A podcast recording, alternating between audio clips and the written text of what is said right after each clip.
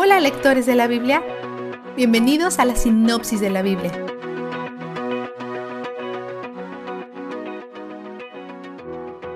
A pesar de la imagen de superhéroe de Sansón, probablemente es el más retorcido de todos los jueces. Los israelitas han caído en pecado otra vez y son oprimidos por los filisteos por cuarenta años. Después, el ángel del Señor, posiblemente Jesús, se le aparece a la mujer estéril de Manoa y le dice que tendrá un hijo que ayudará a rescatar a Israel.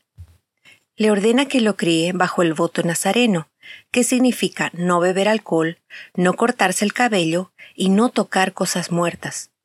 Dios le asigna a Sansón este voto de por vida, el cual comienza desde el vientre, así que también su mamá lo tiene que cumplir durante el embarazo. Manoa y su esposa parecen creer esta profecía. Cuando le hacen referencia dicen, cuando se cumplan tus palabras, no si se cumplen. Ruegan a Dios por instrucciones y consejo. Ofrecen holocausto y adoran a Dios como el que hace milagros. Después del nacimiento de Sansón, el Espíritu del Señor comienza a instigarlo acerca de su llamado. La primera decisión que toma, exigir casarse con una filistea parece ser torcida y tonta.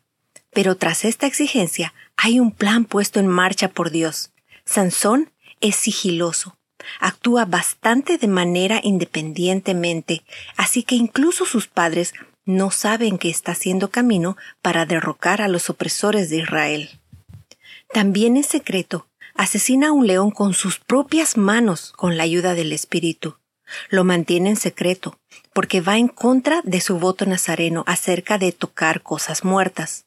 No solo toca al león muerto mientras lo mata, pero días después lo toca cuando toma miel de su cadáver. Comenzamos a ver que es orgulloso y creído, dirigido por la lujuria y sus deseos impulsivos, y toma decisiones tontas.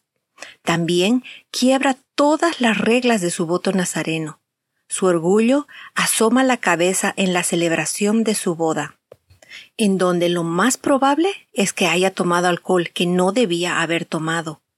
Provoca a treinta filisteos con una adivinanza. Cuando no la pueden resolver, persuaden a su esposa para que obtenga la respuesta de él. Aquí vemos su primera señal de debilidad, las mujeres. Cuando los hombres le dan la respuesta, se enfurece y se avergüenza perdió la apuesta y fue traicionado por su nueva esposa durante su propia celebración de boda. Mata y toma sus ropas, lo que ciertamente involucra tocar cuerpos muertos. Algo extraño de este texto es que el Espíritu del Señor lo equipa para esta tarea. Después, cuando regresa e intenta consumar el matrimonio, su suegro le dice que le ha dado a su nueva novia a su padrino pero le ofrece casarse con la hermana en cambio. Sansón se enfurece, caza trescientas zorras, ata sus colas juntas en parejas, les prende fuego y luego las suelta en los sembradíos para quemar todos los cultivos. Los filisteos toman venganza quemando a su esposa y suegro hasta que mueren. Sansón, una de dos, mata a más filisteos o les da una paliza en venganza. El texto no es claro.